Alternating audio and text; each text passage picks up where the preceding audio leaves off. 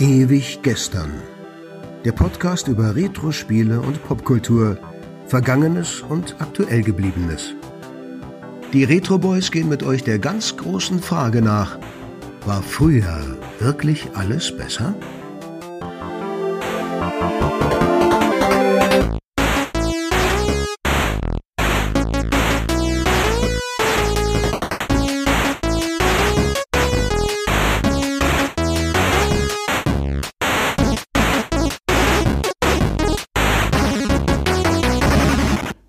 Und herzlich willkommen zu Ewig Gestern. Hier sind die Retro Boys. Heute mit einer guten und einer schlechten Nachricht. Welche zuerst, Markus? Äh, ich würde sagen, wir machen erstmal die schlechte. Ähm, das macht man ja im Allgemeinen so.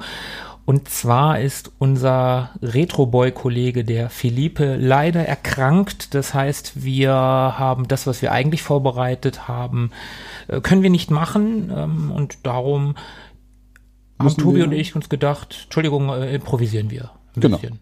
Wir müssen heute ähm, knallhart improvisieren. Wir sind nur zu zwei. Zwei Drittel Retro-Boys heute hier anwesend. Ähm, Aber volle Folge, würde ich sagen. Volle Folge. Das volle Retro-Boys-Erlebnis dennoch. Ähm, genau, das ist die schlechte Nachricht. Die gute Nachricht, ähm, wir können heute so ein kleines Jubiläum feiern. Das hier ist heute unsere fünfte Folge, die ja. wir aufnehmen. Folge fünf ist ja schon äh, fast ein halbes Dutzend.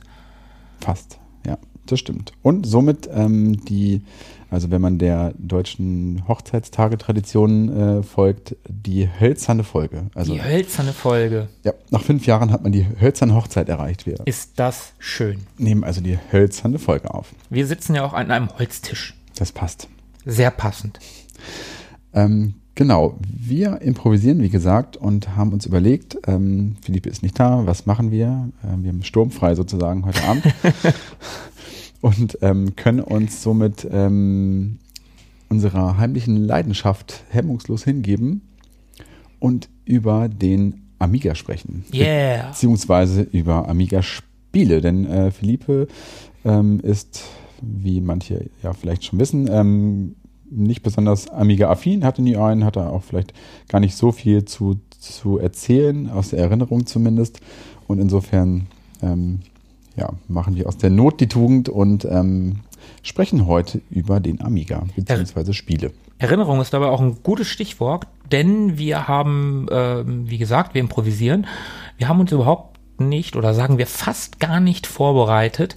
Wir ähm, erzählen über die Spiele, über die wir erzählen werden, tatsächlich zu, ich sag mal, 80 bis 90 Prozent aus der Erinnerung. Wir werden vielleicht für das ein oder andere nochmal Google äh, bzw. Wikipedia oder sonst irgendwas anschmeißen, aber im Großen und Ganzen wird das eine Folge aus der Erinnerung heraus. Genau. Dieses Internet wird uns vielleicht helfen an der einen oder anderen Stelle. Und ähm, der einzige Leitfaden, den wir haben, ist ein etwa 30 Zentimeter hoher Stapel Disketten, der hier vor uns aufgereiht auf dem Tisch steht. Ungefähr 30. Vielleicht ein bisschen mehr. Ein bisschen mehr. Also keine Männer 30, sondern richtige 30. Genau. Und ähm, genau, ein Stapel voller Sicherheitskopien ähm, meiner einstigen äh, Amiga-Spielesammlung tatsächlich. Und die würden wir jetzt einfach mal so Spiel für Spiel durchgehen und ähm, ja, kurz drüber quatschen, was für Erinnerungen an wir, das, äh, wir an das jeweilige Spiel haben und ähm, ja, mal schauen, was uns dazu noch so einfällt. Klingt auf jeden Fall sehr vernünftig. Tobi, fang du doch mal ganz spontan an. Ich greife das erste Spiel vom Stapel. Welches könnte es nur sein? Ähm, hier haben wir tatsächlich ein bisschen gefaked, während die Reihenfolge der Spiele jetzt gerade völlig beliebig sein wird, haben wir zuallererst ein Spiel oben drauf gelegt, was auch tatsächlich die Nummer 1 trägt. Das heißt, die Diskette ist mit einer 1 beschriftet, weil es damals offensichtlich auch die Nummer 1 in meiner Sammlung gewesen ist. Denn wie jeder vernünftige Amiga-Spieler hat, natürlich auch ich und auch Markus, ähm, ein kleines Büchlein, das wir akribisch geführt haben. so eine Art Verzeichnis unserer Spiele, ähm, penibel durchnummeriert und ähm, ja, das hier war eben meine Nummer 1. Das Spiel heißt Alienator. Alienator. Alien mit A. Alianator. Alianator. Alianator. Alianator. Egal, erzähl. Alienator, warum? Alienator ist in meiner Erinnerung so ein kleiner Hidden Champion, würde ich sagen. Hidden Jam. oder Hidden Gem. Ähm, ein Spiel, das nicht sonderlich bekannt sein dürfte. Ähm, das ist eine Weltraum- ähm, ja, Simulation könnte man Ganz schon grob fast Simulation, sagen. ja. Also so auf jeden Fall aus der Ego-Perspektive kann ich mich noch gut dran erinnern. Ein abgegrenztes Gebiet, ein kleines, eine kleine Arena. Hm. Arena trifft es ganz gut, ja. Und äh, oben ist ein Mutterschiff, so ein, so ein runden, ja, rund, so ein sechs-, achteckiges Ding. Sollte wahrscheinlich rund sein, aber er war tatsächlich mit Polygonen, ne? Also das war nicht äh, mit, mit Sprites, das war mit Polygonen. Genau, das war so eine ähm, für damalige Verhältnisse, finde ich, recht nett übersetzte Polygongrafik, also so eine Low-Poly-Auflösung. Ähm, also man bewegte da quasi sein Raumschiff aus der Ego-Perspektive durch diese Arena im Weltraum und unter sich hatte man so ein Plateau, So eine Plattform. eine Plattform mit einem Stern und der hatte acht oder sechs äh, Spitzen und Acht, an jedem acht, ja, könnte acht sein.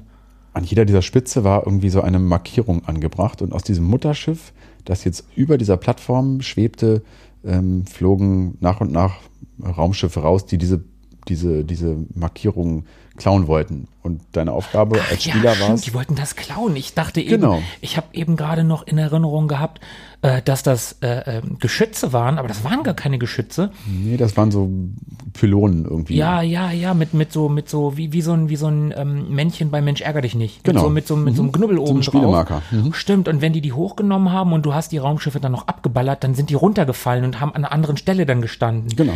Ja, Mann, Mann, das habe ich völlig vergessen. Ja, es hatte sogar schon so ein bisschen so, so Physics, ne? Also die sind da auch dann nicht runtergeknallt, sondern auch so in, lang, in langsamem Tempo wieder auf die Mhm. Erde äh, geflogen. Und das klingt jetzt erstmal alles relativ banal, ist es wahrscheinlich auch. Ja, gewesen. ist es, glaube ja, würde ich auch sagen. Das war ein total banales Spiel, aber es war trotzdem geil. Und mit jeder Runde, es kamen ja immer so und so viele Raumschiffe, ähm, am Anfang irgendwie zwei langsamer kamen aus diesem Mutterschiff und dann in, hast du die abgeballert und das war total simpel. Und dann kamen drei langsame Schiffe in der nächsten Runde und dann ging das rundenweise weiter und dann kamen plötzlich neue Schiffe, die waren, konnten schneller fliegen oder konnten dann auch schießen und ähm, und mit jeder Runde wurde es schwerer, schwieriger und äh, das war eigentlich so der, der Reiz des Ganzen, weiterzukommen und ja, oder? Genau, hat sich immer so ein bisschen gesteigert im Schwierigkeitsgrad und weswegen es mir so ein bisschen in guter Erinnerung geblieben ist, ist eigentlich, dass das, ähm, das hatte ein ganz cooles Tempo. Also man konnte da recht flott durch diesen Raum irgendwie durchfliegen und es ja, hatte, ja. hat einem so ein ganz nettes Gefühl von Geschwindigkeit verpasst mit seinen, mit seinen simplen Mitteln so. Und ähm, ich habe das jetzt nicht oft gespielt damals, aber so ab und zu habe ich es rausgegraben und ähm, da durchaus irgendwie mal so ein halbes Stündchen, Stündchen mit verbracht. Geiles Spiel. Ja, war nett. Ist von 1991. Ähm, ja, Alienator. Alienator. Zweites Spiel. Weiter Komm, geht's. hau rein. Hau raus. Jetzt haben wir ja auch gleich schon eine echte Kuriosität. ja, es ist äh, fast schon peinlich, dass du das hast, aber ich hatte es auch. Also, ich habe hier eine Diskette in der Hand, die ist sogar so nicht nur beschriftet im Kuli, sondern da habe ich sogar versucht, mit so einem Fineliner so ein bisschen das Logo nachzuahmen, nachzumalen. Und zwar handelt es sich um kein anderes Spiel als Penthouse Hot Numbers. Gott, oh Gott. Penthouse Hot Numbers. Ja, okay. Man kann vielleicht schon erahnen, um was es für eine Art von Spiel es sich hierbei äh, handeln könnte. Ein Kartenspiel. Nein, das war gar kein Kartenspiel. War's kein Kartenspiel? Zumindest, wenn ich das hier so auf den Screenshots, ich habe hier mal, äh, Okay, ich habe das völlig vergessen. okay, okay. Also den, den, den Titelscreen, den man da sieht, den, den, den, an den kann ich mich tatsächlich noch erinnern, ganz dunkel. Ja, also Irgendein Knobelspiel. ein Irgendein Spiel, ein, Knobelspiel. genau, eine Art von Rätsel- oder Knobelspiel, bei dem die Aufgabe darin bestand, mittelmäßig digitalisierte äh, Fotos von halbnackten Penthouse-Girls freizulegen. Ähm, welche Spielmechanik sich dahinter verbarg, kann ich leider nicht mehr sagen. Der Amiga Joker äh, gibt hier eine Wertung von 28 Prozent. Also, naja, scheint eher so im unteren Durchschnittsbereich sich befunden zu haben. Der PC-Joker gibt 29 Prozent und das Okay. Ganze ist von Magic Bytes und hat damals 49 Mark gekostet. Okay, Magic Bytes kenne ich sogar. Tatsächlich, Mhm. ich nicht. Die haben unter anderem die C64-Umsetzung von Persian Gulf Inferno äh, gemacht, dass dort äh, nicht Persian Wolf Inferno, sondern North Sea Inferno hieß. ähm, das war auch von Magic Bytes. Ob die allerdings noch mehr solche großartigen Spiele entwickelt haben, weiß ich an dieser Stelle Okay. gar nicht so genau. Also ich habe hier gerade aus der Powerplay 593, äh, da ist so ein Screenshot mit, naja, großen Brüsten. Ja, Und der Untertitel ist Beste Grüße aus Balkonien. ja. Sehr gut. Ganz, ganz großartig. Äh, 28 Prozent haben die vergeben für die MS-DOS-Version. Ähm, ja, genau. Also äh, Grüße, beste Grüße aus Balkonien. Ganz, ganz, ganz großartig. Also es war bestimmt kein gutes Spiel und ähm, ja, durfte aber aufgrund seiner, ähm, ja, sagen wir mal, grafischen Inhalte in keiner Spielesammlung fehlen. Naja, durfte schon, aber es hat bei uns nicht gefehlt. Okay. Peinlich genug. Ja. Genug der Peinlichkeiten. Nächstes Spiel, komm, hier. Äh, ich mach mal. Mhm. Ich habe hier jetzt. Oh, das ist eher was für dich. Mhm. Das, ich weiß, dass du das Spiel sehr gerne magst. The Lost Patrol. Oh. Tatsache, ja. The Lost Patrol. Ähm, habe ich ein paar Mal gespielt. Hat einen super coolen, äh, einen super coolen Intro-Song, den wir einfach kurz mal einspielen.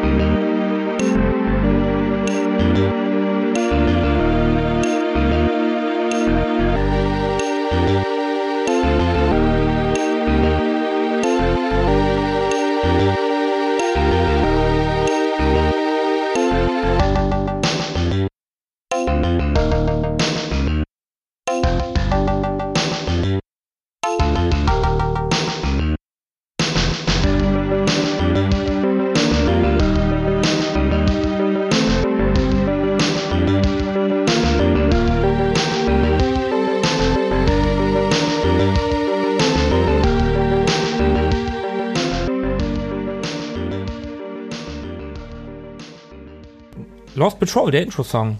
Geiles, geiles Ding. Also an den kann ich mich richtig gut erinnern. Den fand ich super.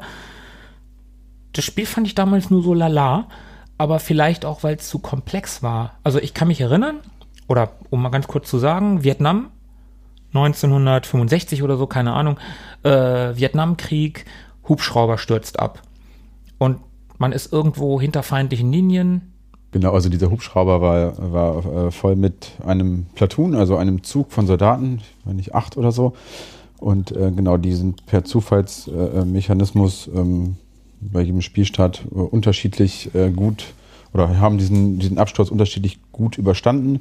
Das heißt, waren manchmal mehr oder weniger stark verletzt, manchmal auch gar nicht, wenn man Glück hatte. Das führte dann dazu, dass man auch öfter mal, ähm, wenn einem Ja, das Ergebnis nicht so gefallen hat, einfach das Spiel noch von vorne gestartet hat, bis dann irgendwie die entsprechend, der entsprechend gute Zustand ähm, äh, da war. Und äh, genau, man, man musste dann als, als Befehlshaber dieses Platoons diese Truppe hinter feindlichen Linien zu einem sicheren Stützpunkt ähm, leiten und ähm, musste dabei so ein bisschen zum einen natürlich die Gesundheit, aber auch die Moral der Truppe im Auge behalten. Gab es auch Ressourcenmanagement? Ja, also es gab, die Ressourcen bestanden, glaube ich, aus Nahrung. Ja, genau. Und Munition? Ähm, und Munition. Und worauf man immer ein bisschen achten musste, ist, dass die Menschen, äh, dass die Männer ähm, irgendwann auch müde und erschöpft waren, sodass man dort Pausen einlegen musste. Man konnte kurze Rasten einlegen, man konnte aber auch Sich eingraben, ne? sich eingraben. Das habe ich immer nicht verstanden, warum das damals eingraben hieß, aber das bedeutete dann eben, dass man dort ähm, ja, eine längere Pause mit richtig ähm, Schlaf irgendwie Ja, genau, genau. Ein Lager quasi, so ein. genau, ein Lager, Nachtlager aufschlagen konnte. Und ähm, man, oder man tat gut daran, irgendwie, bevor man das tat, auch so die Umgebung, wo man sich dort niedergelassen hatte, irgendwie zu durchsuchen, weil man dort Das ging. möglicherweise Das nicht mehr. Fallen hätte finden können oder auch irgendwie andere Dinge. Ähm, und ja, musste dann so seinen Trupp eben dadurch mehr oder weniger unwegsames Gelände führen. Das war, muss man dazu sagen, kein Spiel, bei dem man Charaktere gesteuert hat, sondern das Einzige, was man gesehen hat, war im Prinzip eine Map, eine Karte, so eine militärisch aufgemachte Landkarte äh, dieses Abschnitts. Und man hat sich selber oder seinen Platoon eigentlich nur so als, ähm, als Kreuz. Ja, ich glaube auch so als gesehen. Kreuz und du hast so Punkte hinterher gezogen, ne? Und dann hast du gesehen, wie weit du gekommen bist. Genau, und hatte dann unterhalb dieser Karte eben acht oder wie viel auch immer ähm, man da in diesem Platoon war, ähm, ähm, ja, Konterfeis seiner, seiner Männer und dort auch eine Anzeige oder eine Übersicht darüber, wie die Verfassung der jeweiligen äh, Männer gerade war. Ja, das war eigentlich ganz nett, ein sehr ruhiges Spiel. Mhm. Und das wurde dann ab und zu aufgebrochen durch so Actionsequenzen. Das heißt, man ist dann zufällig auf ähm, gegnerische Vietcong-Patrouillen gestoßen oder auf äh, in, in, in Hinterhalt geraten oder so, wo man von Scharfschützen beschossen wurde. Und dann gab es ähm, zwischendurch immer so kleine Actionsequenzen, die dann entweder in so einem One-on-One ähm, Beat'em-up-mäßigen Minigame stattfanden. Also man musste sich dann gegen einen Ja, Soldaten stimmt. Oh, verteidigen ich oder so völlig vergessen. prügeln. Oder man musste mit, ähm, mit einem Scharfschützengewehr feindliche Sniper ausschalten, die irgendwo im Dickicht versteckt waren. Und das war relativ schwierig, fand ich. Das war ein super schweres Spiel. Hab das auch nie durchgespielt, hab's nie geschafft. Nee, also nie. Gab es da nicht auch so kleine Videosequenzen? genau. Digitalisierte Videosequenzen irgendwie aus dem Vietnamkrieg? Ja, die waren sogar relativ spektakulär für damalige Verhältnisse, ja. Vor allem für ein Amiga, ne? Also, Mhm. Ja, ja, ganz, ganz dunkel. Genau, es gab dann auch noch so ab und zu, weil die Grafik ja so im Spiel eigentlich relativ schnöde war, ähm, neben diesen Videoeinspielern auch noch so relativ schick ähm, gepixelte Artworks. Digitalisiert, ne? Oder? Weiß ich nicht mehr. So, so dieser, dieser Soldat, der da irgendwie seine, seinen Kopf auf seinen Knien hatte, der da so gesessen hat. Oder wie die da durch so ein Reisfeld gegangen sind, so von Mhm. Ja, hinten ja. gesehen. Ich glaube, das war Es waren digitalisiert. sicher äh, äh, fotorealistisch, äh, Fotovorlagen, ne, nachdem das ja, ja, genau, genau, genau. nachgepixelt wurde. Und das sah auf jeden Fall cool aus und ähm, ja, so das Gesamtpaket, die Atmosphäre, die Stimmung war irgendwie so ganz nett. Man Die Atmosphäre war gut. Das war ein gut, atmosphärisch gutes Spiel. Jetzt nicht, ja aus nicht. dem Soundtrack eben schon gehört, ne? so ein ganz ruhiger, nett anmutender, äh, äh, ähm, eingängiger, monotoner Sound irgendwie. Das war schon, war schon ganz nett. Ähm, ich meine, Ocean war der Publisher. Von 1990 ist das Spiel. Wurde übrigens 92 hier in Deutschland indexiert. Indiziert. Was habe ich gesagt? Indexiert. Indiziert. Nein, es wurde indiziert natürlich. 92, ja. Das war auf dem Index? Mhm. Dürfen wir darüber reden? Besser nicht. Schnell zum nächsten Okay, schnell zum nächsten Spiel. Eins mache ich noch. Ich habe jetzt hier von dem Stapel, der immer noch fast 30 Zentimeter groß ist, Wings of Fury gezogen. Wir müssen mal ein bisschen Gas geben. Wings of Fury. Schnell. Genau, Wings of Fury habe ich persönlich geliebt, war ein Klassiker auf dem Amiga, für mich zumindest. Ähm, relativ altes Spiel von 1988 aus dem Hause. Und jetzt muss ich zugeben, ich weiß bis heute nicht, wie man den Namen ausspricht. Broderbund? Bröderbund? Kenne ich nicht. Mit so einem durchgestrichenen ähm, O. Das wäre ein Ö, war- also, ne? Bröderbund? Egal. ähm, Schreibt's in, in die Kommentare. Genau, Wings of Fury war ein Spiel Pazifik im Zweiten Weltkrieg. Man spielte ein, ähm, ja, so eine Propellermaschine und musste aus der seitlichen Draufsicht über den Pazifik fliegen und über so Inselatolle rüberfliegen, um letztendlich die Japaner dort irgendwie zu besiegen in Form von Soldaten, die da auf der Insel rumliefen oder aber auch irgendwie die da in ihren Zeros rumflogen, die man dann irgendwie vom Himmel holen musste. Ab und zu musste Ja, man stimmt. auftanken auf seinem eigenen Flugzeugträger. Man hatte ähm, verschiedene Waffen, man hatte Bomben, Raketen und Torpedos zur Auswahl. Ich habe es meistens übrigens mit Trainer gespielt, muss ich zugeben. Dann hat man unendlich Bomben, das war ziemlich cool. Und ähm, also ich fand es super cool. Ich fand es sehr kurzweilig, ähm, hat mir immer Spaß gemacht. War jetzt grafisch nichts Dolles, aber irgendwie hat es Bock gemacht. So ein bisschen so seitlich, die Ansicht ist so ein bisschen Choplifter-mäßig, ne? Ja, genau, so kann man sich das vorstellen. Ich fand es leider nie so geil. Komm ganz schnell zum nächsten. Gleich das nächste. Oh, noch ein echter Klassiker. Ähm, ich habe hier The Persian Gulf Inferno. Trainer steht drunter. Also mit Mit, ähm, zum, zum Schummeln. Genau. Äh, Persian Gulf Inferno. Ich glaube, also jeder, der einen Amiga gehabt hat, der kennt dieses Spiel, würde ich sagen. Ja. Persian Gulf Inferno.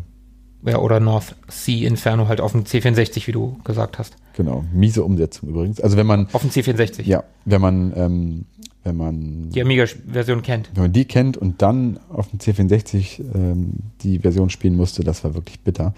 Denn auf dem Amiga, das war auch äh, für mich eines der ersten Spiele, die ich auf dem Amiga kannte. Ja, dein siebtes. Genau. Wenn ich der Nummer auf deine Diskette glauben darf. Diskette Nummer 7, richtig. ähm, das war eigentlich auch ein nettes Spiel. Also, was heißt nett? Das war jetzt auch nichts Dolles, aber man spielte einen Agenten, der auf einer ähm, Ölbohrplattform ähm, Geiseln befreien sollte. Das Ganze spielte sich auch in so einer ähm, seitlichen Draufsicht ab. Also, als wenn man einmal so diese Plattform durchgeschnitten Ja, hätte so ein, so ein. Side-Scroller, so ein, aber auf, äh, auch in, in äh, vertikaler Ebene. Genau. Und man irrte da eigentlich durch ein riesiges Labyrinth von äh, immer gleich anmutenden Gängen und Türen ähm, und musste sich da irgendwie so seinen Weg suchen, um diese Geiseln eben zu finden. Es war ein Spiel gegen die Zeit. Man hatte, glaube ich, eine halbe Stunde Zeit oder so, um alle Geiseln zu finden. Okay, ja, das weiß ich nicht mehr. Und diese halbe Stunde war geknüpft an eine Bombe, die es zu entschärfen galt am Ende noch. Das Ab- heißt, ah. in der letzten Sequenz musste man dann so ganz klassisch irgendwie sich für das richtige Kabel entscheiden und dann noch die Apropos Bombe entschärfen. Ich kann mich noch sehr gut daran erinnern. Also es, eigentlich fällt es mir jetzt gerade erst wieder ein, aber diese Erinnerung ist jetzt sehr, sehr deutlich. Man hatte ja verschiedene Waffen. Man hatte eine Handfeuerwaffe, man hatte eine Uzi und eine Schrotflinte und ein Maschinengewehr. Da bin ich mir unsicher. Hm, Kann sein, weiß ich auch nicht mehr. Ähm, aber man hatte auch Sprengstoff. Und den konnte man an der Tür anbringen. Und wie oft ist es mir passiert, diese Figur hat sich ja, also die, die Bewegung der Figur sah für damalige Verhältnisse relativ cool aus. Nicht so cool wie bei Flashback oder bei Another World, aber sah schon relativ gut aus. Die Bewegungen waren relativ flüssig, stimmt. Genau. Und wie oft es mir passiert ist, dass ich die Bombe an der Tür angebracht habe, also äh, an einer Tür angebracht habe und mich gedreht habe, um wegzulaufen, aber eigentlich wollte ich in die andere Richtung, habe mich dann nochmal gedreht und dann ist die Bombe hochgegangen und ich war Ja. tot. Stimmt. Der hat immer noch mal so eine ko- komische Drehung eingelegt, wenn man zur falschen Seite. Mhm. Stimmt. ich erinnere Das war voll Kacke. Aber genau- Steuerungstechnisch war das kein gutes Spiel. Nee, aber es hatte also miese Story und Spielmechanik, Gameplay lassen wir mal alles mal außen vor. Es hatte so ein paar nette, gut gemachte Details und das finde ich waren, ähm, war zum einmal äh, der Sound, also die, die Geräusche, die, die Schießgeräusche, der Ja, Shotgun, der mhm. Uzi und der Pistole waren echt cool. Und ähm, Auch die Bilder der, der, äh, un, unter dem Spielbildschirm waren die Waffen zur Auswahl. Und da waren die Bilder der Waffen und die sahen halt realistisch gepixelt aus. Das war eine Uzi und nicht irgendwie einfach nur irgendeine Maschinenpistole. Das war eine Uzi. Und es hat schon ein bisschen Bock, da, äh, Bock gemacht, damit äh, zu schießen. Und ich glaube, das ähm, herausstechendste, was jedem, der das Spiel kennt, in Erinnerung geblieben äh, sein dürfte, sind die Gegner, die einem dort irgendwie gefühlt alle Nase lang begegnet sind. Das waren so, ähm, ich glaube, es gab so drei unterschiedlich anmutende, aber es waren so, so Araber, so Klischee gepixelte Araber mit äh, Tuch um Kopf und irgendwie langen weißen Gewändern. Ja, und was haben die gerufen? Rumrandern, äh, äh, rannten. Ähm, was haben die gerufen? Das spielen wir gerade mal ein.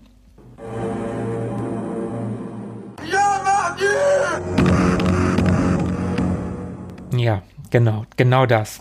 Genau das. Und ich, jetzt hätte ich mich doch vorbereiten können. Ich habe irgendwann mal, leider habe ich es wieder vergessen, mal ähm, darüber nachgelesen, was diese Typen denn eigentlich rufen.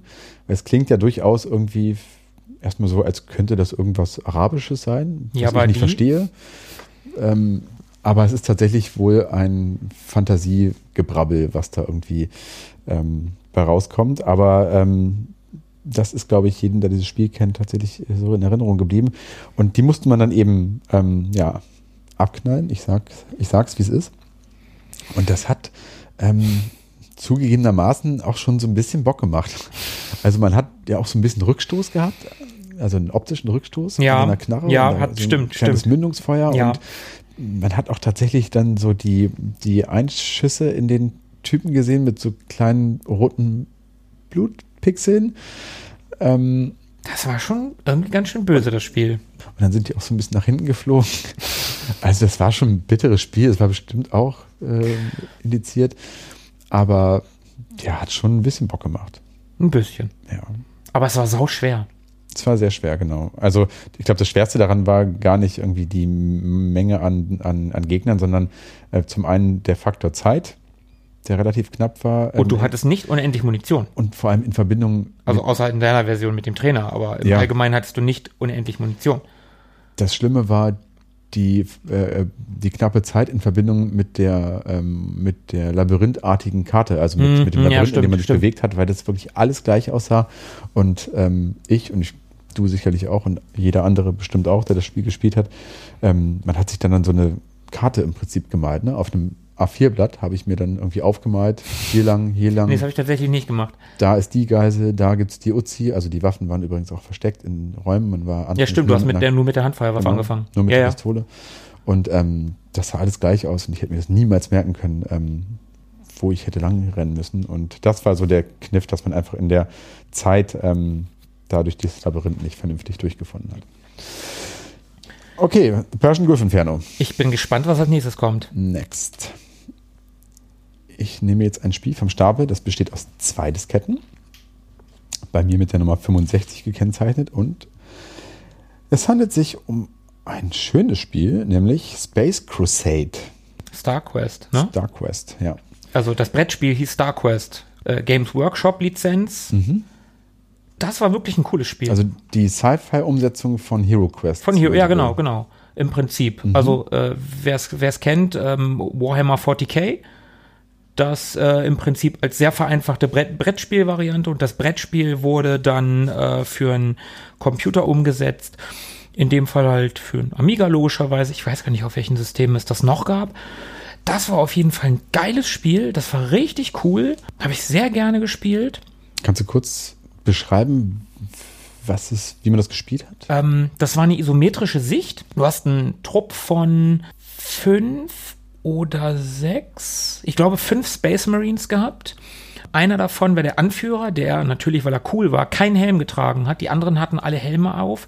Die hatten so, so riesige Rüstungen an, ähnlich wie ähm, die Marines in StarCraft, äh, wie man es heute kennt. Also die Metapher ist ein Brettspiel, kann man. Genau, genau. sagen, und, ne? und, und ähm, ja, wie gesagt, das Ganze basiert auf einem Brettspiel im Ursprung. Das Brettspiel wiederum basiert auf einem Tabletop-Spiel, also so ein, so ein, so ein Schlachten-Miniaturspiel. und ähm, ja, genau. Und dann, dann, also der Computer hat halt so eine Art m, böse Armee gespielt, so Gnome, Orks und so. Also war so, hat so Fantasy-Elemente gehabt. Und du hast halt ähm, so, ja, Marines gespielt, so Space Marines. Äh, Genau, und musstest seinen Trupp dann da durch so Missionen schicken auf irgendwelchen Raumstationen oder, oder Raumschiffen oder sowas. Musstest Genau, genau. Irgendeine, Grafik war rudimentär, würde ich sagen, Ja. aber schön, also war trotzdem okay. War nett auf jeden Fall, ja. So isometrisch, wie gesagt, ähm, von Gremlin. Gremlin Graphics. Stimmt, von Gremlin war das, ja. Genau. Geil, geiles Ding mit einem ganz geilen, so ein, so ein blonder ähm, Typ am Anfang, der so ein bisschen aussieht wie HP Baxter, Stimmt, es gab so eine Intro-Sequenz.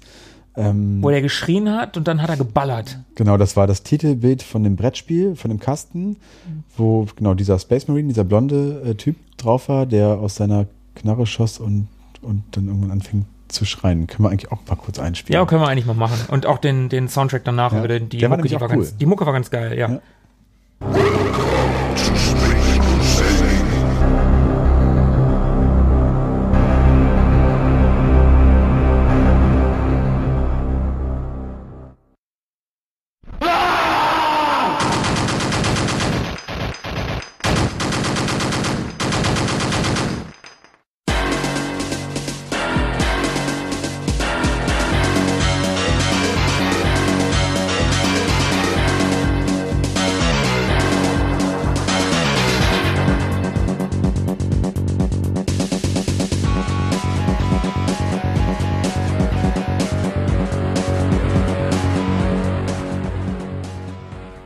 Ja, das war ähm, ein lustiger Schrei. Äh, sieht wirklich ein bisschen aus wie HP Baxter. Guckt euch das mal an. War ein gutes Spiel. Habe ich auch eine sehr gute Erinnerung. Ich hätte jetzt, wo wir gerade drüber sprechen, tatsächlich auch Bock, mal wieder das äh, Brettspiel zu spielen. Also das Brettspiel hieß hier, hierzulande äh, Space Quest? Star Quest? Nee. Star, Star Quest, glaube Star ich. Quest. Space Quest war Sierra. Ja, ja. Star Mhm. Quest, genau, Star Quest, aber das Spiel hieß auf dem Amiga Space Crusade. Wir wissen nicht warum, weil wir nicht vorbereitet sind. Ist aber auch nicht schlimm. Wir kommen zum nächsten Spiel, würde ich sagen. Genau. Und das nächste Spiel, was ich vom Stapel genommen habe, ist Ja. Tim und Struppi auf dem Mond. Tintin on the Moon. Tintin on the Moon hieß das auf dem Amiga. Genau, richtig. Das war ein cooles Spiel, hatte ganz tolle Grafik, sah richtig schön aus. Also habe ich zumindest schön in Erinnerung. Ich habe es ewig nicht Auf gesehen. jeden Fall. War, glaube ich, auch ein relativ unbekanntes Spiel. Ja, würde ich auch sagen. Also ähm, keine Ahnung, von wem das ist. Äh, wir werden das jetzt mal ähm, irgendwie versuchen zu ergoogeln, während äh, wir nebenbei sagen, was das für ein Spiel war. Also das war im Prinzip auch eine Art Action-Plattformer irgendwie. Ähm, Mhm. Auch wieder so von der Seite, ein Sidescroller und ähm, das spielte sich innerhalb der Mondrakete ab, ähm, die ja äh, titelgebend ist. Also ganz kurz, ähm, es geht darum, Tim äh, fliegt mit Kapitän Haddock und Professor Beanline ähm, zum Mond und unternimmt eine Reise zum Mond und dort gibt es ein paar blinde Passagiere, die irgendwie für eine fremde Macht arbeiten, die wollen die Rakete entführen und ähm, das ist, glaube ich, auch so mehr oder weniger die Handlung. Also man rennt dort als Tim durch diese Rakete. Die Rakete hat mehrere ähm, vertikal angeordnete, übereinanderliegende Ebenen. Drei, vier oder fünf. Und man musste die ganze Zeit irgendwie so kleine Feuer löschen, so kleine Brände löschen. Also überall keimten so kleine Flammen auf und man musste sich dann schnell einen Feuerlöscher schnappen und diese Flammen ähm, löschen, die man übrigens auch, ähm, oder den man mit, mit denen man übrigens auch den Gegnern irgendwie ins Gesicht sprühen konnte. Da kam dann so eine dicke weiße Rauchwolke und dann waren die für einen kurzen Moment K.O. Das habe ich auch vergessen. Aber es hat irgendwie Spaß gemacht, war relativ schwer. Ich habe das auch sehr schwer in Erinnerung. Vor allen Dingen war schwer, du musstest ja später die, es gab so 3D-Level, wo du die Rakete von hinten gesehen hast und dann bist du so auf Asteroiden zugeflogen und den musstest du ausweichen. Stimmt, so Zwischensequenzen, ne? Genau. Und dann gab es noch die Landung auf dem Mond und die war richtig schwer. Das war so eine Art, ja, Lunar Lander, würde ich mal sagen. Ganz grob, so Lunar Lander mäßig, dass du ähm, im richtigen Moment dann wieder Schub geben musstest Ja. würde ich sagen. Also irgendwie so in dem Dreh, aber ich kann mich nur noch sehr dunkel daran erinnern. Ja, ich bin so weit, glaube ich, auch äh, nie gekommen. War übrigens äh, von Infogramm. Auch da setze ich mich jetzt vielleicht in die äh, Nässe. Von 89 übrigens. 89, ja. Also auch durchaus ein älteres Ding. Ähm, genau, von Infogramm, französischer ähm, ähm, Entwickler. Infogramm. Und ich weiß ehrlich gesagt gar nicht, ob Infogramm richtig ausgesprochen ist. also es heißt nicht Infogrames. Das, Das, habe habe ich, nämlich das früher haben- auf jeden Fall ganz Das haben wir, glaube ich, alle früher gedacht. selbstverständlich gesagt, ja. Das, hieß für uns Infogrames, aber es ist ein französischer Publisher äh, und, und. Developer. Das heißt auf irgendwie Infogramm. Ich habe mich eher immer Wie man das auf Französisch eben ausspricht. früher, warum da, was das R da im Namen zu suchen hat, warum es nicht Infogames heißt. Aber naja. Ähm, es waren die mit dem Gürteltier. Ja, das war ein schönes Logo. Mhm. Das war ein sehr schönes Logo. Wir machen irgendwann mal eine Folge über, über Logos. Das ist eine gute Idee. Gibt so viele schöne Logos. Es gibt so viele schöne Logos. Sehr guter Plan. Sehr guter Plan. Nächstes Spiel, komm. Okay, weiter geht's. Jetzt kommen wir zu so einem Euro-Plattformer, der damals äh, ganz groß beworben wurde. Kann ich mich noch gut dran erinnern. Ich habe gerne die Amiga Games gelesen. Äh, ein Freund von uns hat gerne die Amiga Joker gelesen. Du warst Team Amiga Games? ich war eher Team Amiga Games. Äh, du warst Ich habe keine der beiden gelesen. Ich habe eher durch dich die Amiga Games gelesen, hatte da auch so drei, vier Ausgaben. Ähm, fand die auch cool. Auf jeden Fall in beiden Zeitschriften kann ich mich daran erinnern, dass Superfrog äh, total groß angekündigt wurde und die, ähm, ich glaube, das war, von wann ist denn das? Das müsste so die Zeit auch von Sonic gewesen sein. Sonic Killer, ähm, bla und wir reden von Superfrog. Superfrog, der Superfrosch. Ähm, ein kleiner grüner Frosch mit rotem Cape.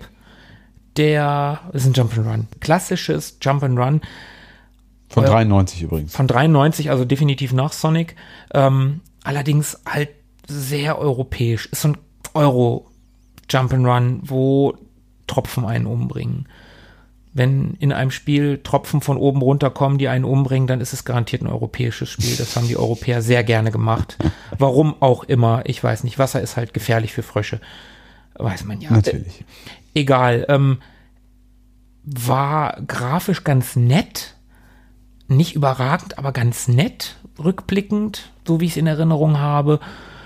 Nichts, was ich, also damals ganz toll beworben, aber rückblickend sage ich, nee, würde ich nicht wieder, würde ich, würde ich keinem empfehlen. Also ich hatte ja damals keine Konsole und auch keinen kein Draht zu irgendeiner Konsole. Ähm, von daher musste ich, was so Jump and Runs angeht, das nehmen, was ich auf dem Amiga bekommen konnte. Und insofern fand ich Super Frog so rein technisch schon ganz nett. Das sah schon ganz okay aus und war auch relativ flott. Aber es kam halt längst nicht an, an, so, an so Dinge wie, wie Sonic oder sowas ran. Oder Mario auch. Oder Mario, mit dem sie sich ja so ein bisschen, mit dem sicherlich auch so ein bisschen konkurriert haben zu der Zeit. Ja, also wir sprechen sie von wahrscheinlich. 93, ne? Da war natürlich, ähm, keine Ahnung, äh, Sonic oder Super Mario äh, World oder sowas auf dem SNES schon, schon längst Geschichte. Ich finde auf dem Amiga für ein, für ein Jump and Run eigentlich ganz okay. Mm, Also ich sehe gerade, äh, das Ding ist ja von Team 17, Mhm. äh, Team 17, ähm, englischer Publisher und, und Entwickler. Die haben ja eigentlich richtig gute Spiele gemacht. Auf jeden Fall. Alien Breed, glaube ich. Äh, Ja, genau, unter anderem Alien Breed und äh, Worms und, Mhm, äh, und, und, und, äh, auf jeden Fall noch mehr, mehr fällt mir gerade nicht ein. Ähm, aber Super Frog, nee, Okay, war nicht deins. nee, Okay. Nee. Schon Übrigens- damals nicht so geil. Nee.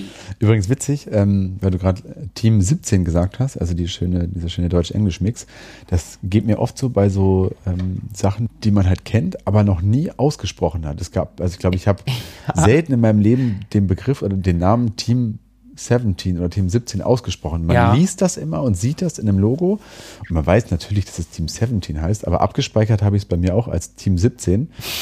Und ähm, wenn man das dann zum ersten Mal gefühlt ausspricht, dann sagt man natürlich auch Team 17. Das geht einem auch leichter von der Zunge erstmal. Auf jeden so im Fall. ersten Moment.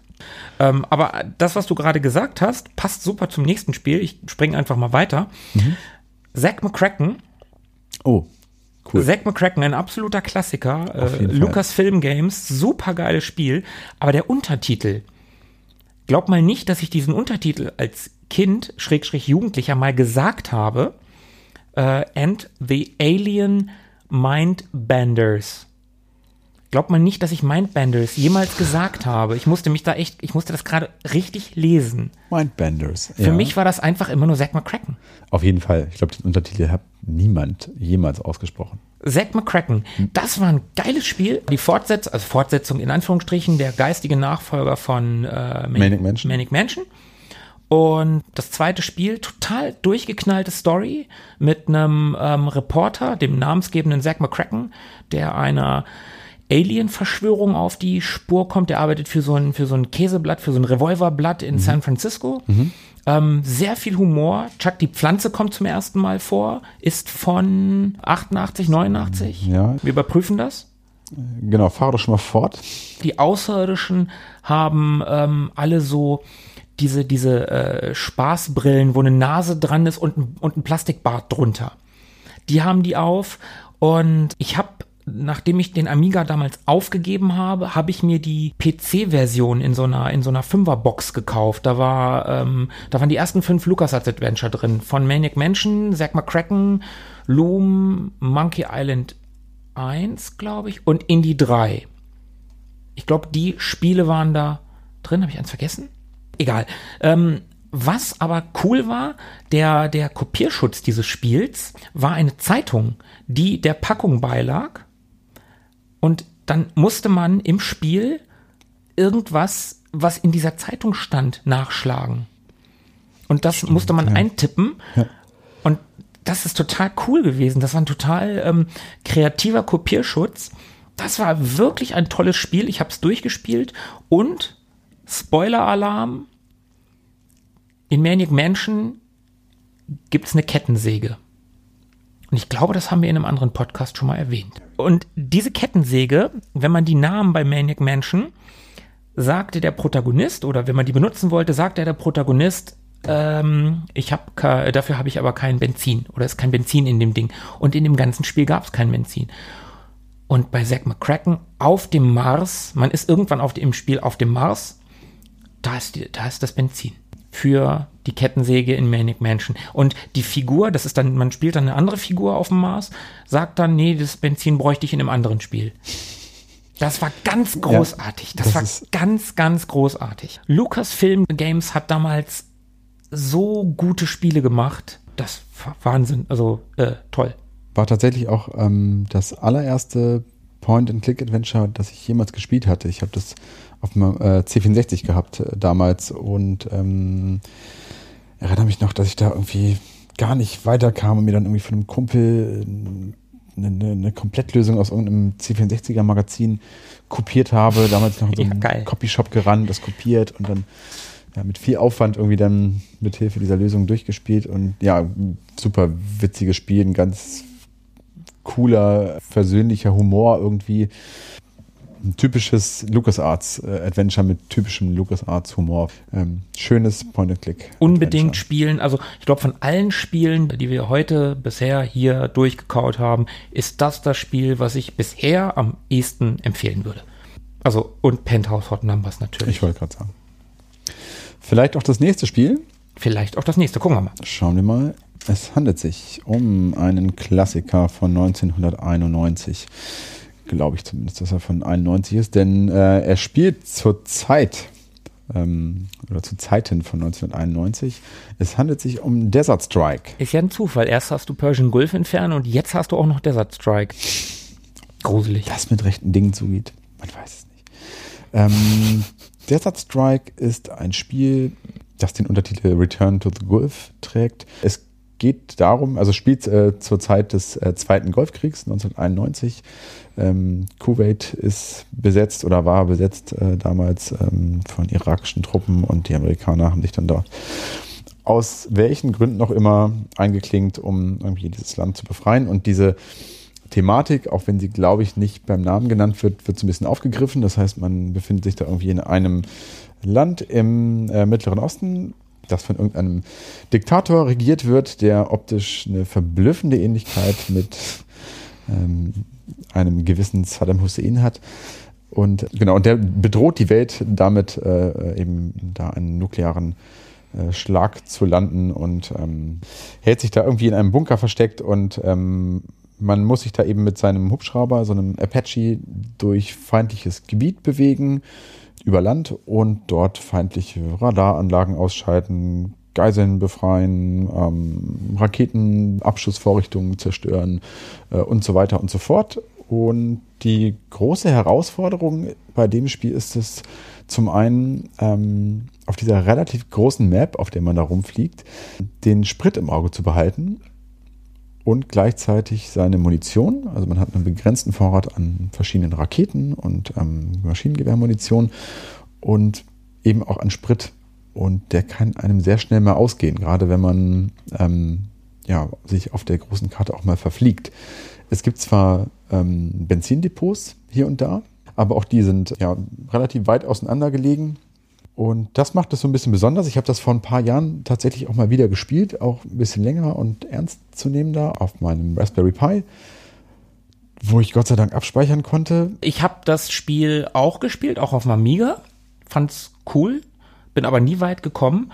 Und als ich jetzt vor ein paar Jahren mit meiner äh, Mega Drive Sammelleidenschaft, also als ich meine Mega Drive Sammelleidenschaft für mich entdeckt habe, da war das tatsächlich eines der ersten Spiele, die ich mir gekauft habe. Also nicht nur auf dem Amiga, sondern auch auf dem Mega Drive. Kann man auch super spielen. Also ich habe es nur angespielt. Soll, äh, was ich gelesen habe, auch die zumindest im Gegensatz zum Super Nintendo die bessere Version sein. Die soll sich besser steuern und besser scrollen. Die Super Nintendo Version sieht zwar ein Ticken besser aus, generell spielerisch soll aber die ähm, Mega Drive Version besser sein. Ich kann das aber nicht beurteilen, da ich nur die Mega Drive Version habe, Mhm. beziehungsweise auch nur gespielt habe. Neben der Amiga Version, aber das ist zu lange her. Das ist äh, Mhm. wahrscheinlich ist die Amiga Version dann doch noch mal ein bisschen besser.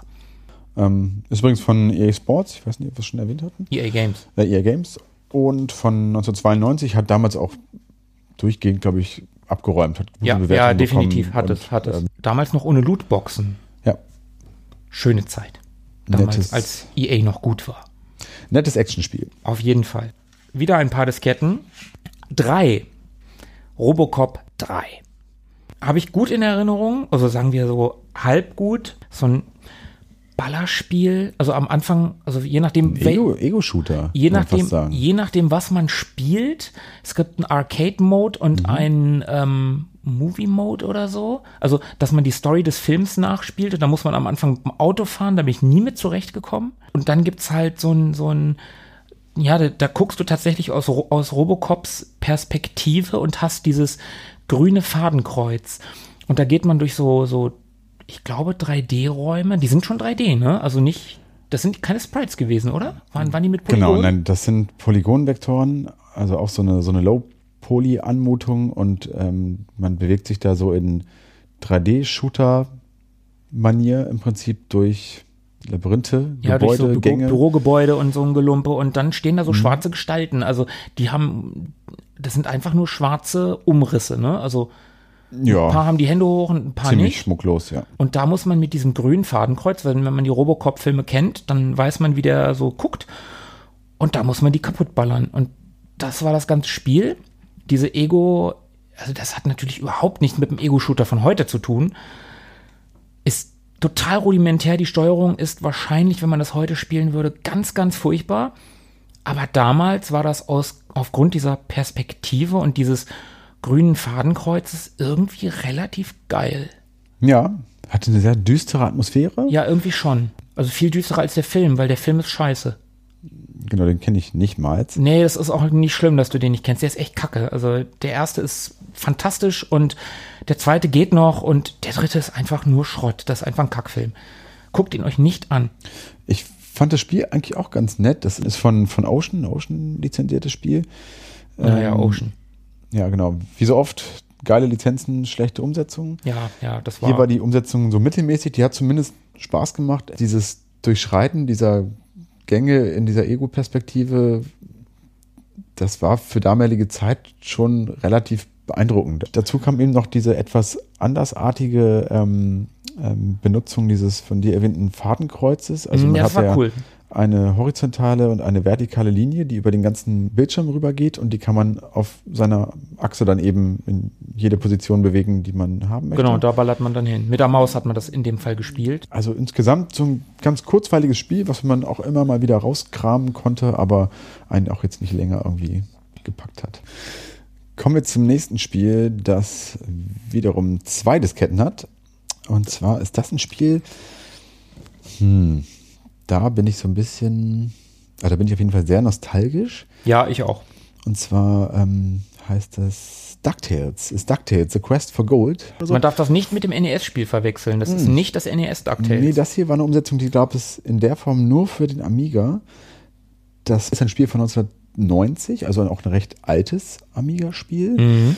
Ähm, und das wie soll man das beschreiben? Wie, in welches Genre würde man das stopfen? Mm, also auf der einen Seite hatte es äh, Plattformer-Passagen, also war mhm. irgendwie ein Plattformer. Äh, man hatte aber auch eine freie Auswahl, was man, wo man als nächstes hin wollte. Also es hatte so. Genau, ich glaube, die Story war, dass Onkel Dagobert sich irgendwie ein Kopf-an-Kopf-Rennen lieferte mit seinem alten Kontrahenten aus der DuckTales-Reihe, also nicht Klaas Clever aus den Comics, sondern ähm, Scrooge, diese, Mac, die, nee, wie, nee, nicht Scrooge. Dieser äh, Schotte. MacDuck, Mac. Ja. MacDuck, ich habe keine Ahnung, wie der ich hieß. Ich weiß auch nicht mehr. Auf jeden Fall dieser, dieser Schotte. Und, ähm, Wollten die diesen großen Edelstein finden? Das kann sein, ja. Wobei Quest for Gold. Ja, hast auch wieder recht. Sie wollten sicherlich irgendeinen Schatz finden. Und ähm, der Ausgangsscreen des Spiels war im Prinzip so die Basis ähm, in Onkel Dagobert Geldspeicher. Sein Büro. In seinem Büro. Und von dort aus konnte man jetzt im Prinzip die Welt bereisen und hatte dafür auch so eine Karte, ähm, auf der man Orte auswählen konnte. Also so markante, bekannte, markante Orte wie Machu Picchu oder ähm, irgendwie keine Ahnung, Himalaya oder sowas, irgendwie so bekannte Regionen mhm. der Welt, die man dann bereisen konnte. Und die Reisesequenz selber war, glaube ich, schon so der erste spielen, spielbare ne? Teil, genau. Da musste man mit, mit Quack, dem Bruchpiloten, dort durch die Lüfte fliegen. Sachen ausweichen. Genau, das war nur so eine relativ kurze Sequenz, ähm, die man eigentlich auch immer geschafft hat. Das war mehr so ein Mittel zum Zweck. Ja, würde ich auch sagen. Habe ich das Gefühl so im Nachhinein. Und man konnte dann, je nachdem, wo man hingereist ist, dort vor Ort dann so eine kleine Spielsequenz durchwandern und die konnten sehr unterschiedlich ausfallen. Das war ja immer, oder immer, weiß ich gar nicht, aber äh, ich kann mich halt an, an die, ähm, an diese Plattformsequenzen erinnern, mit, wo du mit Tick, Trick oder Truck oder mit allen dreien. Mit allen dreien, glaube ich. ähm, da rumlatschen musstest. Die Steuerung war echt mies. Die war total träge und es gab da so Äste, die dich hochgeschleudert haben und dann musstest du dich irgendwie an Schlangen dranhängen und, und über Abgründe ähm, schwingen oder so oder an, an Lianen und, und Schlangen ausweichen. Ich weiß es nicht mehr genau. Auf jeden Fall war die Steuerung echt schwammig. Die war nicht gut, aber irgendwann habe ich die gemeistert und konnte mit dieser schwammigen Steuerung echt umgehen. Und ich glaube, ich habe dieses Spiel auch durchgespielt. Okay, das habe ich niemals geschafft. Ich glaube, ich habe es durchgespielt. Ich bin mir nicht ganz sicher, aber ich bin irgendwann sehr weit gekommen. Ich habe das eine Zeit lang sehr, sehr viel gespielt. Ich mochte das Spiel irgendwie sehr gerne. Es war ein schönes Spiel.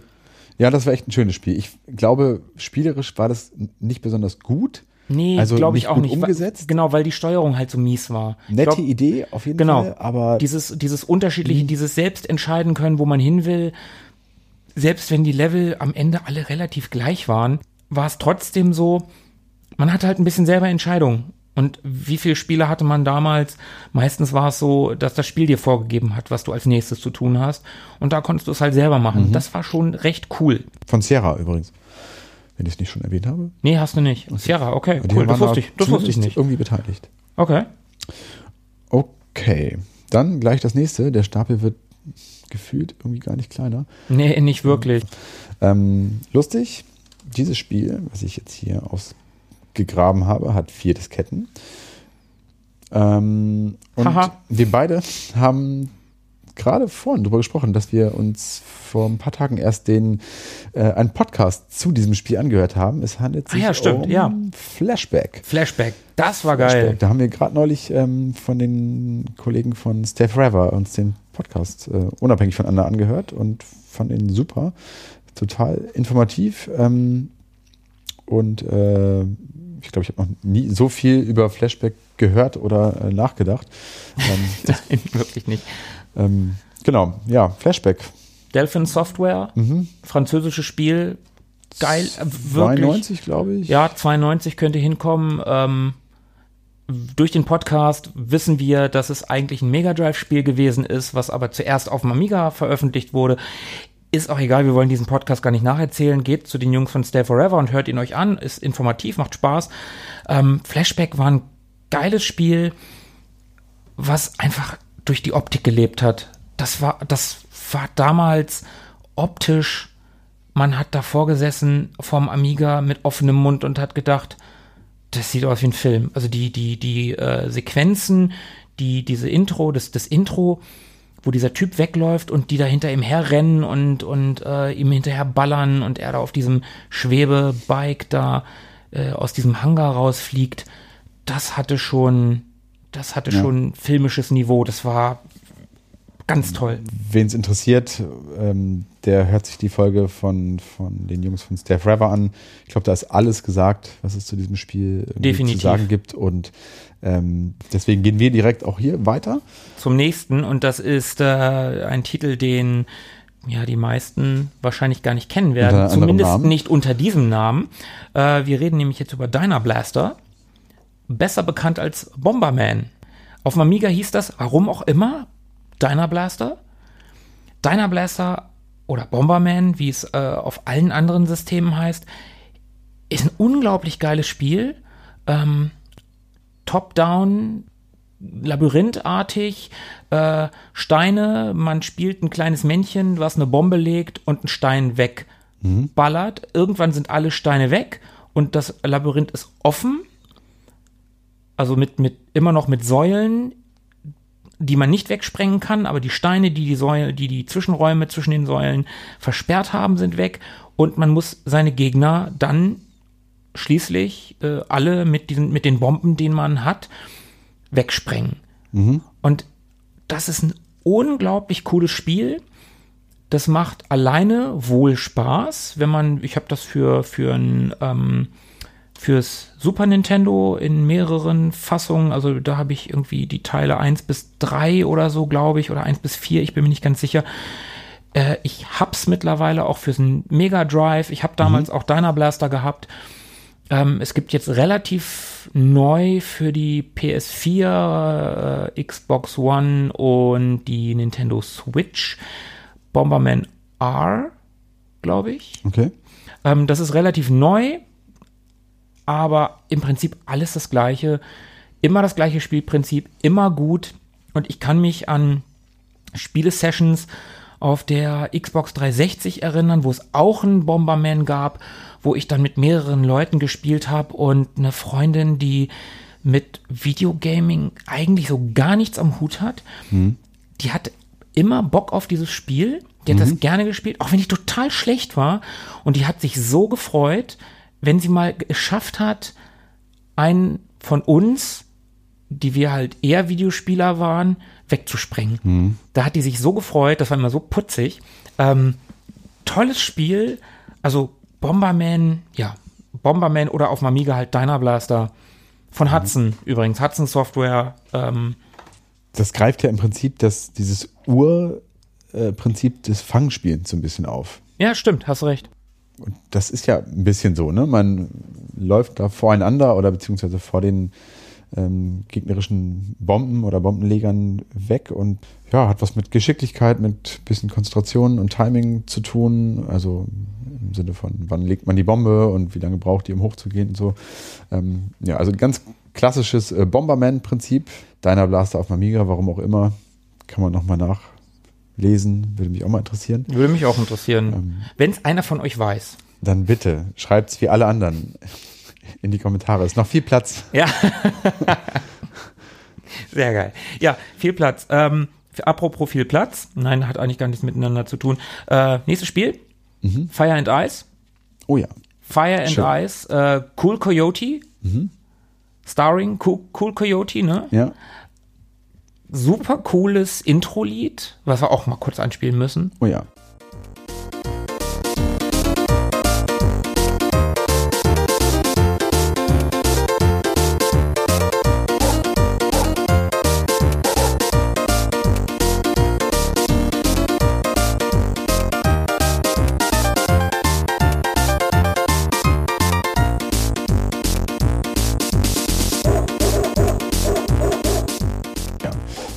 sehr äh, Ja. beschwingend. super cool, super äh, schön.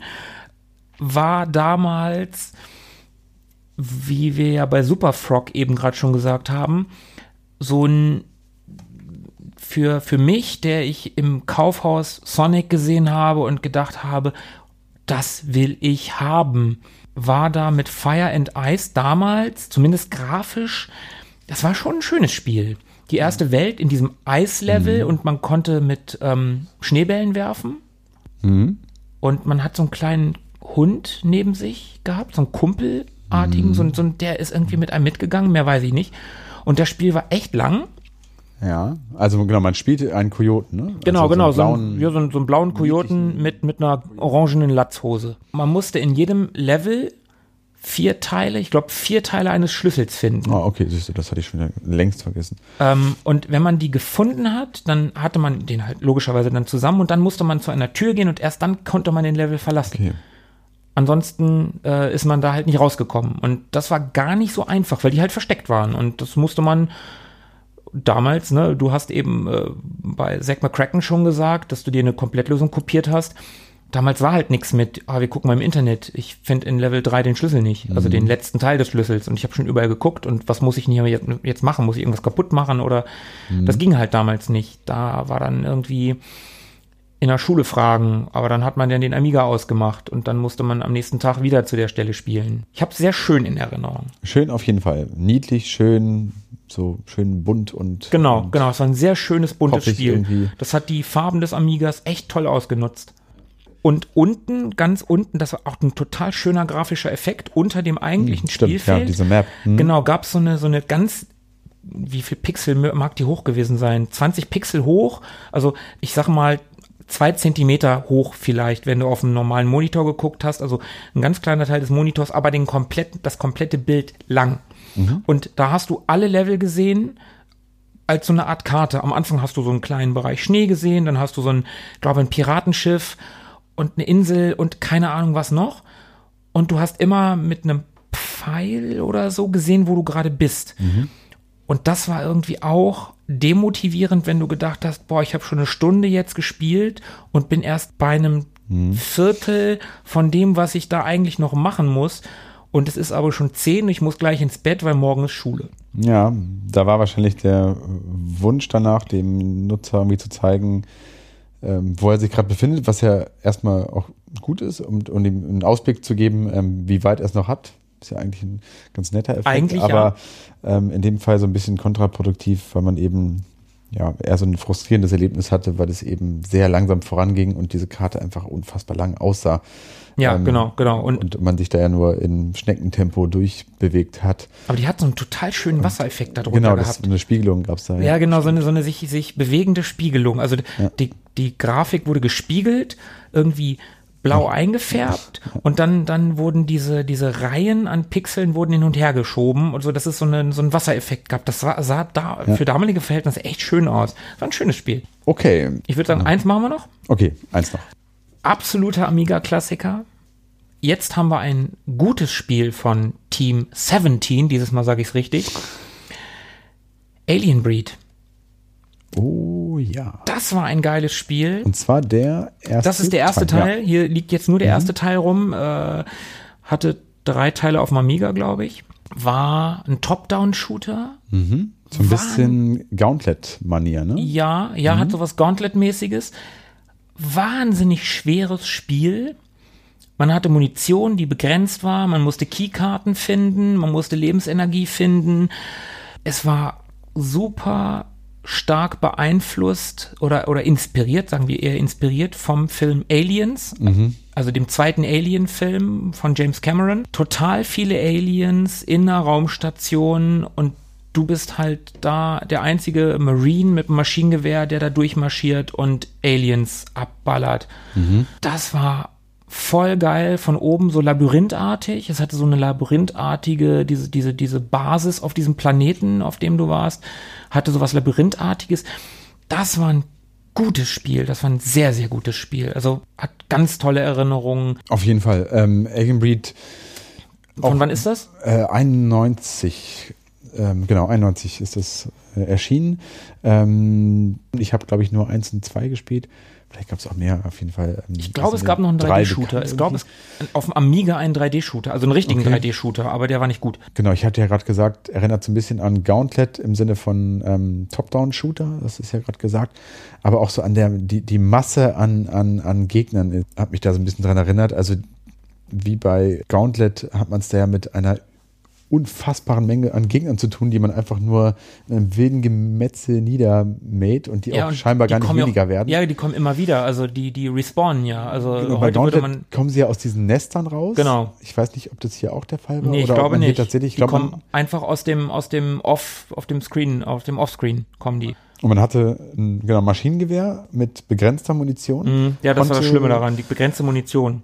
Der Ähm, Sound war geil. Der Sound war super, Grafik war auch toll, Soundeffekte waren cool. Ich erinnere mich noch sehr genau an die an den Sound ähm, des Maschinengewehrs, Auch wenn es leer war. auch wenn es leer war und des Nachladens. Das hörte sich sehr, Ja. sehr cool an. Also ein sehr Die Computerstimme, die. Computerstimme der Frau, wie die Aliens geschrien haben. Und ähm, man konnte aber im Spiel bessere Waffen verwenden, wenn man entsprechend viele Credits gefunden hat. Die konnte man sich dann kaufen an so Terminals. Gab's das im ersten auch schon? Ich glaube schon. Man konnte sich dann da so einloggen in so Terminals, die so hier und da rumstanden und dann konnte man, wenn man entsprechend viele Credits hatte, sich auch bessere Waffen kaufen. Irgendwie so Laser oder Flammenwerfer oder solche Sachen. Im zweiten Teil in dem Terminal, das weiß ich noch, äh, da war der blau, im ersten war er grün. Der Computerbildschirm? Ja, ja, ich glaube, du hast recht. Im zweiten war er blau und da konnte man Pong spielen. Stimmt, stimmt, ja, stimmt. Das So war ziemlich ja, ja, witzig. die haben da einfach, die haben da Pong reingebaut. Das war sehr, sehr witzig. Ja, stimmt. Alien Breed war wirklich schön. Das war ein tolles Spiel. Super schwer. Ich habe das auch nie weit gespielt. Zweiten, dritten Level Ja, vielleicht. das war unfassbar schwer. Und wir haben, ähm, weil wir so Scherzkekse waren, damals immer Alien Brot gesagt. Ja, wir waren so Alien witzig. Und Alien Brot, ein Klassiker. Also, wenn ihr mal Alien Brot spielen wollt, tut es. unbedingt. Spielt Alien Brot. Okay. Ähm, Okay. Wir haben ehrlicherweise genau die Hälfte von unserem Stapel. Mit Alien Breed kann man aufhören. Das ist super. Ja. Ähm, aber können jetzt schon mal sagen, dass wir den zweiten Teil dieses Stapels auf jeden Fall auch noch ähm, in einer weiteren Spin-off. Folge mit zwei Drittel äh, Retro Boys ähm, nochmal äh, weiter zu Ende besprechen werden. Also, lieber Philippe, wenn du das hier hörst, wenn du nochmal krank bist, hab kein schlechtes Gewissen, dann kommt der zweite Stab. Genau, wir haben hier noch ein bisschen, bisschen Futter. Okay, dann an der Stelle vielen Dank fürs Zuhören. Folgt uns auf allen möglichen Kanälen. Wir sind auf Instagram ewig www.gestern.podcast. Da äh, kriegt ihr Infos über neue Folgen, aber auch, wenn wir uns tolles Retro-Zeug kaufen oder exklusive Einblicke. Folgt uns einfach, ähm, schreibt was in die Kommentare, sagt, wie ihr es fandet. Sagt, ob ihr es gut fandet, sagt, ob ihr es schlecht fandet. Haben wir zu viele Spiele gemacht, zu wenige, äh, wie auch immer. In diesem Sinne, macht's gut und bis bald. Ja, bis bald. Und wie Philippe sagen würde, man riecht sich. Ciao. Mögen die Retro Boys mit euch sein. Immer.